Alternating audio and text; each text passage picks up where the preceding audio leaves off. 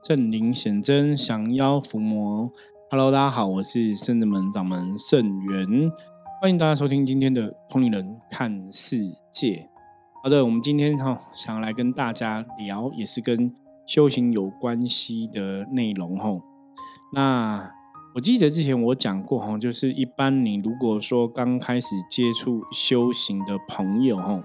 大概就会遇到所谓的哈。下淫垢哈，下淫垢哈的问题哦，这叫摄除因果或是赦免因果哈。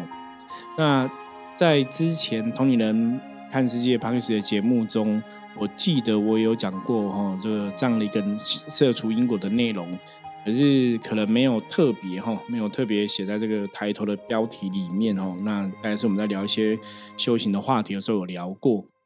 那。因为还是有很多新的哈，刚开始接触修行的朋友不是很了解，所以我们这集就是嗯，想要主要哈跟大家来聊聊一下哈。如果你现在是刚开始接触修行的朋友哈，你大概会遇到什么样的状况，或甚至人家常常讲修行会有很多考验哈。那为什么修行才会有考验？那如果我没有接触修行哦，就不会有考验的吗？哈？嗯，我想说从这两个角度来跟大家分享一下哈。好，那我们先从后面这个东西来聊哈，就是为什么做修接触修行才会有考验哈，不接触修行就不会有考验。通常这样子的说法哈，讲的这个考验就是比较属于是模考的一个部分哈，因为在哈宗教的一个信仰里面。今天，如果你没有接触修行的话，哈，你没有特别想要修，你没有想要一个哈精进哈往上的一个哈状况的话，基本上来讲哈，考验哈好像就不太会找上你哈。啊，我们讲这个考就是一般所说的模考哈。那什么叫做模考呢？在修行的角度里面来讲，吼，这个“魔”这个字，吼，魔鬼的“魔”这个字，吼，它等同于一个哦，磨练的一个“磨”这个字，吼，磨东西的“磨”这个字，它比较像是什么？你知道吗？比较像说，因为我们每个人的灵魂，哈，可能都会有一个尖尖角角的地方。那当我们遇到很多的状况，你把这个灵魂做一个磨练的时候，把这个尖尖角角给去掉之后，灵魂哈变更圆融之后，它也会发出更亮的一个光芒哈。所以魔考的一个状况来讲哈，因为站在魔，如果我们把魔跟神当成一个对立的一个能量存在去看待的话哈，所谓的魔考就是这些考验会让你怎样？让你不想要去做修行的功课，甚至让你想要放弃做修行的功课。早期哈，我曾经听过一些朋友的说法哈，这些朋友们以前一开始也是有接触到修行这一件事情。那当然，有的人接触修行，可能以前我最常听的哈，因为那个时候我也还在学习中，最常听的就是啊，修行很辛苦啊，可能会有模考啊，会考你的金钱啊。考你的呃那个工作运啊，考你的感情啊，吼，或是考其他有的没有的，就什么东西都来考吼。那模考的一个状况，当然你从正面的角度来讲吼，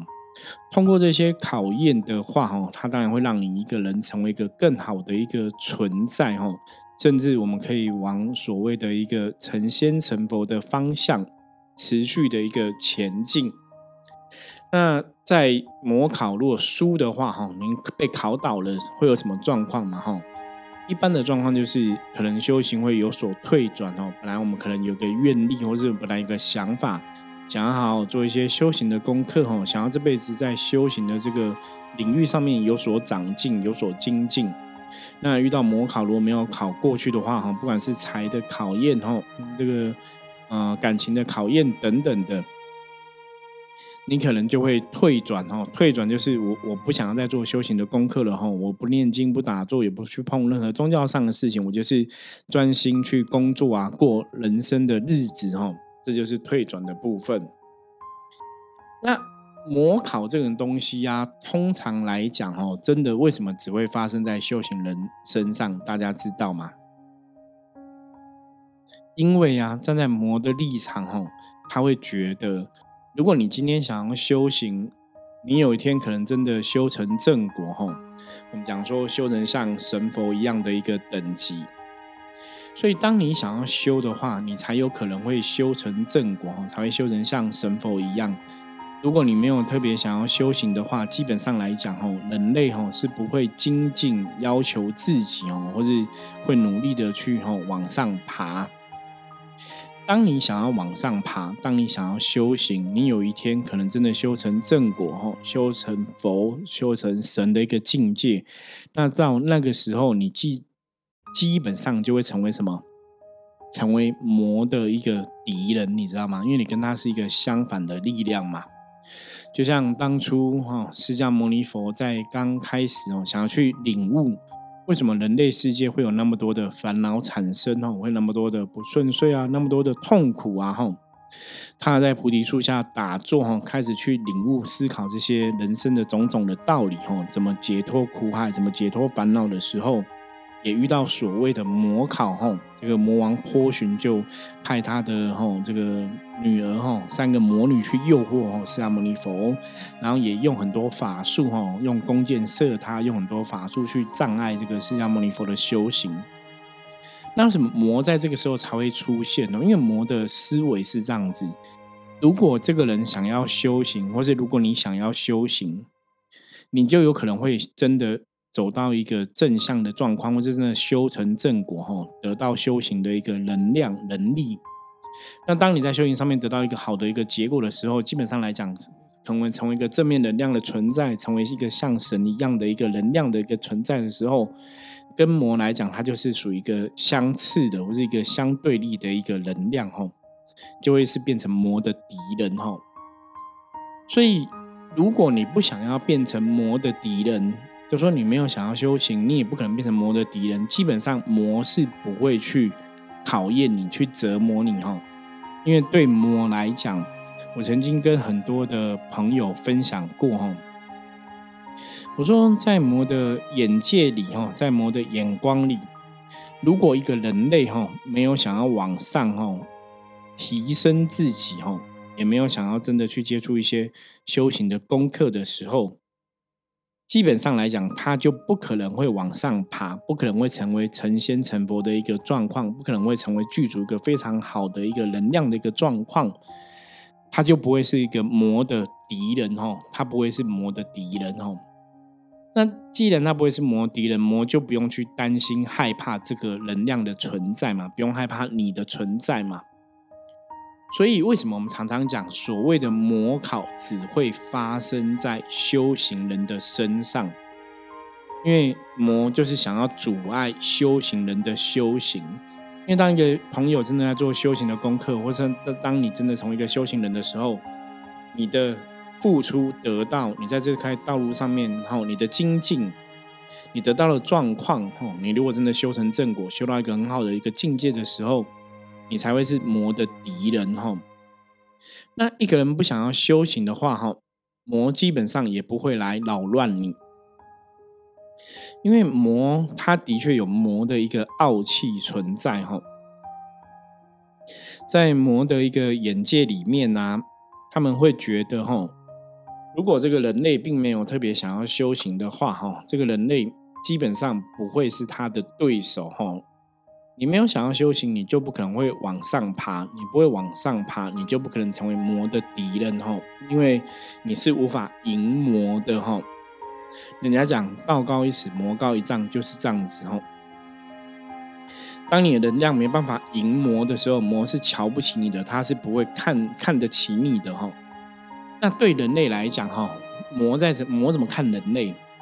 基本上，魔觉得人类哈，如果你没有想要修，他觉得人类早晚会自甘堕落哈，或是你不自甘堕落，你的能量也会有所耗损。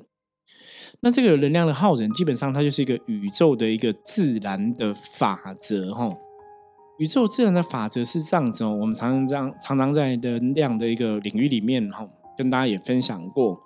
我说这个世界能量是这样子，四个字哦，很重要，不进则退，不进则退，不进则退。所以修行这个东西就是一样哈，如果你没有往上爬，你只会往下掉哈，这是一个自然世界的一个法则跟规律。你看那个星星，它星星的光芒如果不见了，星星毁灭了，它就会变成所谓的流星。它不管是几千光万万年的这个寿命或是岁月，它还是会坠落下来哈，变成一个所谓的流星一样嘛哈。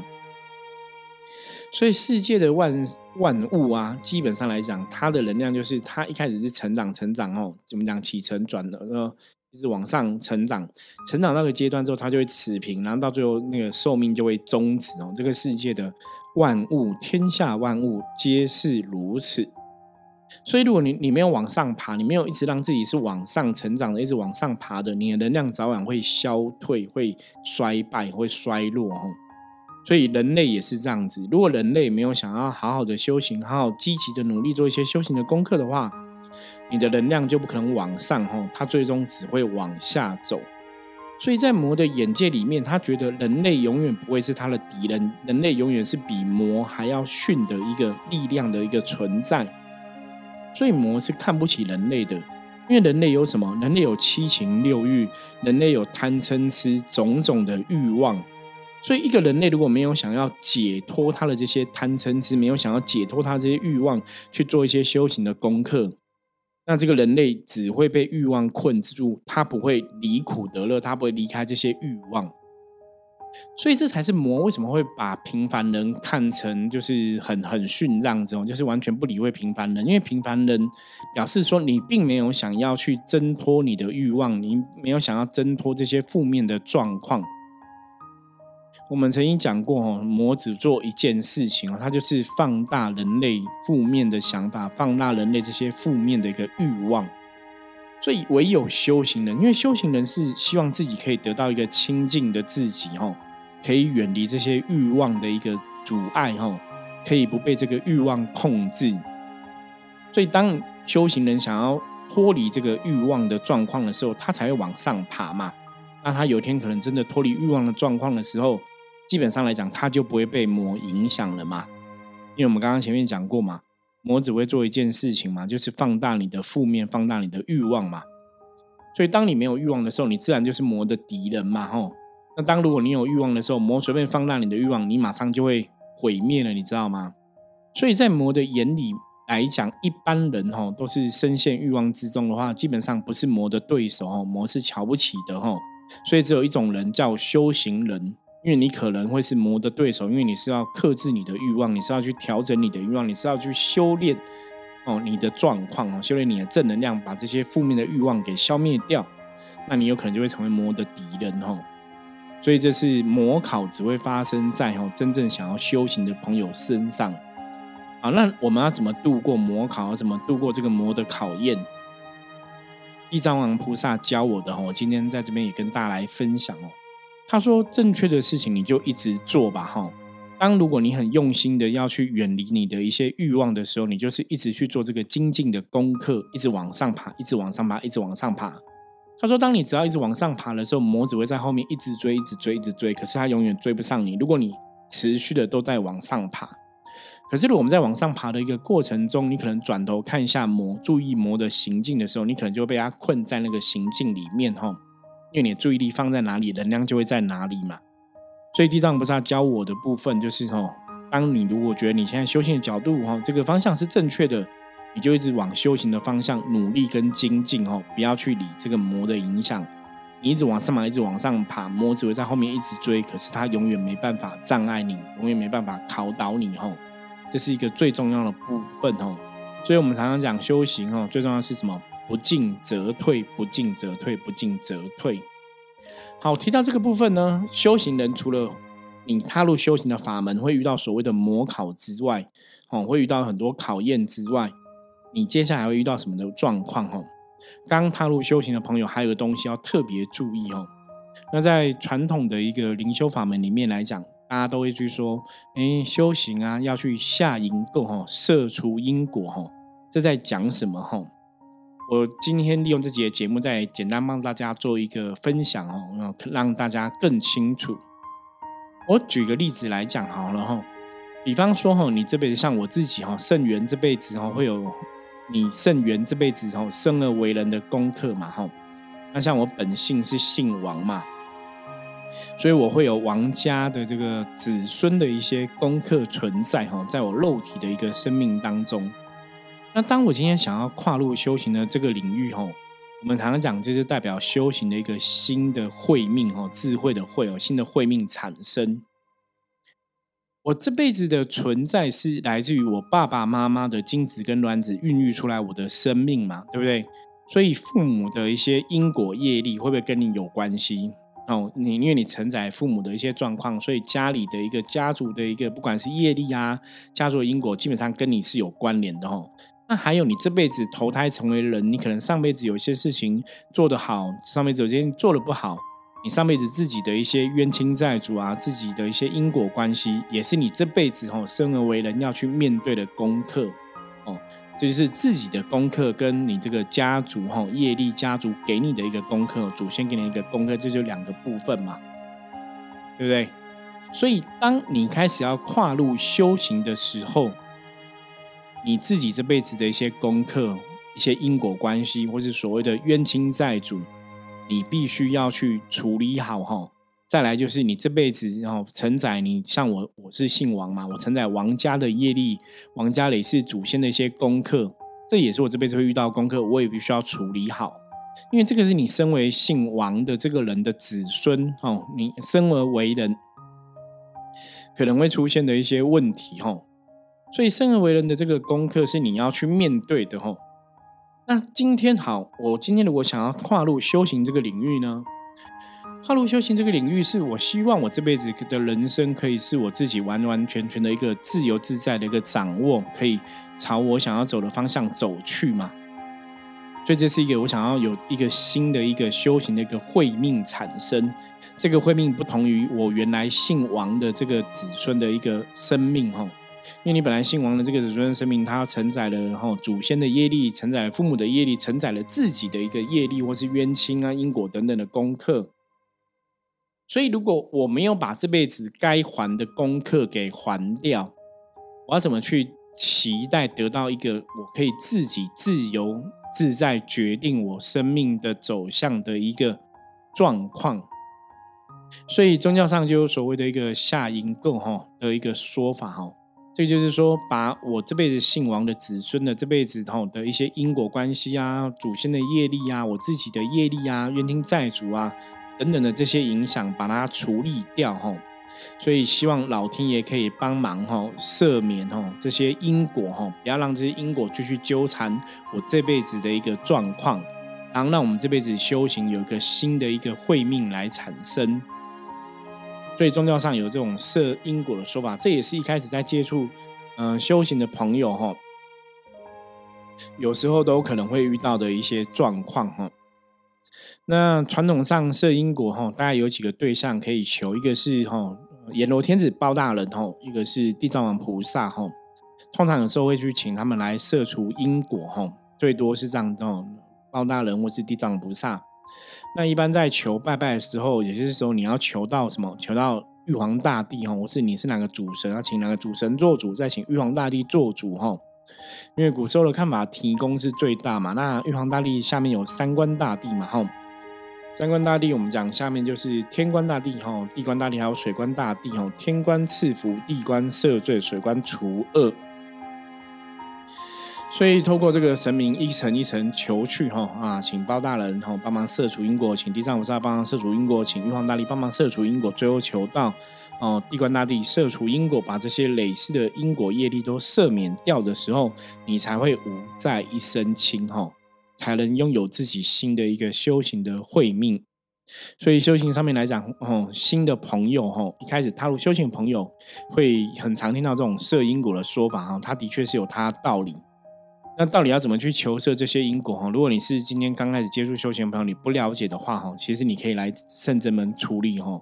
因为我们就会帮你禀书文，会帮你跟神明求，也会让你自己教你怎么去求哈，请神明摄除这些因果这样子哈。那设除这些因果，设除这些冤亲债主之后哈，当然你可能这辈子有你这辈子的冤亲债主功课要面对嘛哈，这也是会发生的事实哈。所以当你这辈子刚开始踏入修行的朋友哈，我们刚刚讲嘛，你大概有设因果事情要做哈，然后怎样可能会有冤亲债主来找你，你要把这辈子欠人家的冤亲债主哈，这个功课你也是要把它化解掉哈。那再来祖先的影响哈，这个事情也是要化解掉哈。那把自己的因果、把冤亲债主、把祖先的东西都化解掉之后，你才会拥有一个新的一个修行的慧命出来哦，可能才是真的在走自己一个逍遥自在一个修行的一个道路。所以以上讲的这些哈，都是一个刚开始接触修行的朋友哈，有可能都会碰到的一个问题跟状况。那当然不是每个人在一开始跨入修行就立刻这些问题三个状况都一起来嘛，设因果、冤亲化解冤亲债主、化解祖先会一起来哈。有时候它是分批来的哈，那有时候它是一起来的哈，因为每人每个人的状况还是不一样。不过只是说以我们的经验来讲话哈，大概接触修行的朋友哈，你这些事情哈。撤除自己的因果哈，然后化解自己的冤亲债主，化解自己祖先的业力，大概在修行的过程中都会是出现，都可能要去处理的一个部分哈。就这些事情可能都会出现，然后可能都要去处理哈。所以刚开始接触修行的时候，的确会有些事情哈，嗯，这也不是每个人都会这样子然后。就有的朋友，我本来没接触修行，人生都还蛮开心快乐的。我们讲嘛，因为你没有接触修行，魔不会觉得你是他的阻碍，不会不会觉得你会成为他的敌人嘛，所以魔不会来考验你嘛。所以你就是照你人生的一些既定的命运在走嘛，哈，可能觉得生活没有就也还 OK 啊，开开心心的。可是今天当你要跨入修行的时候，魔来阻碍你的，魔来考验你，你可能就觉得，哎，怎么有些事情开始遇到一些障碍，哈，遇到一些困难，哈，遇到一些要突破的地方，哈，那感觉就会不一样，哈。这个就是我们讲说刚开始跨入修行可能会有的一些考验，哈。那不过，哈，以前有句话叫做“无考不成道”，哈。没有经历过考验，你很难修成自己的一个康庄大道哦。所以在面对考验的时候，基本上不用特别太担心，因为像如果说是深圳门的学生弟子啊，哈门生等等的，我们当然吼，以圣元我这样的一个身为大家师傅的身份，我一定会来协助大家，或是来帮助大家哈，告诉大家你要怎么样通过这样的考验哦。我觉得这是一个师傅很重要的一个基本的一个职责，然后。你当然去帮你下面的学生啊，帮你下面弟子，帮你下面的门生哦，让他们教他们哦，甚至协助他们去突破这个困境哦，协助他们去通过这个考验哦，这是身为师傅一个基本的一个要求哦。那当然，如果说你今天有遇到这个修行的考验，你也不晓得怎么走的时候哦，那。就算你还不认识圣子们都没有关系哦，你还是可以来问一下我们的意见哦，可以来研究一下，嗯，可以怎么去突破这个修行的考验。那当你真的可以突破修行的考验之后，你才是算是开始走入哈你修行的这个康庄大道哈。我们讲说一个修行的一个新的慧命产生哈。那当然修行对于你来讲哦，它就会是。越来越让你开开心心哈，然后逍遥自在的一个正向的一个循环跟能量的存在了哈。好，那以上哈是跟大家来分享哦，一个刚开始接触修行的朋友大概会遇到的一些问题跟状况哈。呃，就是希望给大家一个参考哈。那修行基本上来讲，哈，像我自己在修行这块道路上面已经，哈，嗯，花了二十几年的时间了，哈。那成为哈一个老师，成为一个专职的神明代言人，成成为一个专职的师傅，这个身份也已经快十七年了，哈。我们也的确指导了很多圣者们的抚摸师、圣者们的学生弟子出来，哈。所以，如果大家对于修行真的有问题不了解的话，吼，也欢迎可以来跟我聊聊，吼。修行有些时候它没有那么困难吼，可是比较要知道的吼，我常常讲修行是你真的还是要有一些基本的注意跟认识吼，很些道理你还是要有真的认识，然后不要吼，不要就是比方说真的听了我们这种比较专业的啊，比较在修行这个道路上面或者在信仰上面道路上面，我们已经走了这么多年了，我们有很多真实的一个经历跟经验，那。如果你本身对神佛的东西不是很了解、不是很懂的时候，有时候我们讲的吼，我觉得大家可能还是要打开心胸去接受吼，接受别人提的可能是正确的一个答案吼。不要说，如果你真的自己也不懂修行，你也没接触过修行，那你可能觉得自己的感应，或是觉得自己的通灵，或是觉得自己感受到都是正确的哦，里面还是要保持着一个怀疑的态度哦。如果有些东西不不正确哦，那听圣元我跟你分享分析的时候，可能我们是不是还是要去做修正哦？我觉得这个大家必须要特别的小心谨慎去看待。好，以上今天分享的内容哦，如果大家有任何问题的话，一样哦，加入我们的 line 哦，哦，直接跟我来说这样子哦。好，那接着我们要来看哦，今天大环境哦，负面能量状况如何哦？一样用象棋占卜的神士卡抽一张牌来给大家参考一下哦。红兵。红兵在象棋占卜里面来讲是一个五十分的牌哈，就是一个中间的牌。它表示说，目前大环境没有太大的一个负能量的状况，大概是五十分的状况哈。那兵有如履薄冰的意思哦，表示提醒大家，今天在跟别人相处互动的时候啊，很多东西要小心谨慎，如履薄冰哈。啊，不要太过吼急躁吼，因为急躁容易粗心大意，就会突锤吼。所以兵有这个小心谨慎吼，然后不要粗暴的一个吼呃提醒的一个意思。好，那今天哈虽然翻到是兵的棋哦，表示外在还是有一点点负能量状况影响到大家哈，就会让大家容易出包哈。所以今天就是要用一个谨慎的态度去过一天哦，就会比较吉祥跟平安。好，那以上就是我们今天跟大家分享内容哦。那我们这边还要再一下预告一下哦，我们这个呃 p a r k e 的节目即将要一千集哦。那也谢谢各位听友的支持哦，跟鼓励哦。我们也是很认真哦，每天在录 p a r k e 来跟大家分享哦。希望大家可以从 p a r k e 的节目中哦得到一些哦修行上面智慧的提醒。那如果你喜欢我们节目的话，记得哦帮我们哦。订阅分享出去哈，给你更多朋友知道。那我们在即将满一千集的时候，我们在有举办了一个哦一千集的听友见面会的活动哦，我们要带大家一起去哦包场看电影哦，我们要去看那个梵蒂冈驱魔师这个电影哦，因为这个电影跟伏魔师的工作应该也会蛮有蛮多地方一样的哈，因为梵蒂冈有这个在训练驱魔师嘛，那。在我们的部分哦，台湾有哈圣真门伏魔学院哦，在训练伏魔师哦，所以我们接下来会有很多训练伏魔师的课程，也会陆陆续续上架哦，然后希望大家也可以来了解哦，更多跟伏魔师相关的知识哦。那我们在一千集的活动哦，在五月二十号哦要来举办，五月二十号下午看电影，然后傍晚的时候我们会有一个哈小型的讲座哈，吃吃喝喝跟大家聊聊的讲座分享。等于有点像，就是是一个小小伏魔师的一个一日体验的一个状况，然后那当然是看电影去体验嘛，哈。那我们也会安排很多活动，也有一些喝康耶哈，所以欢迎大家哈，可以听友哈，就是可以一起来参加活动，跟我们同乐哈。好，那这个活动的相关链接哈，放在下面资讯栏哦，大家有兴趣的话都可以点进来报名。好，以上哈，欢迎大家五月二十号记得来参加我们的活动。我是圣人门掌门圣元，我们下次见，拜拜。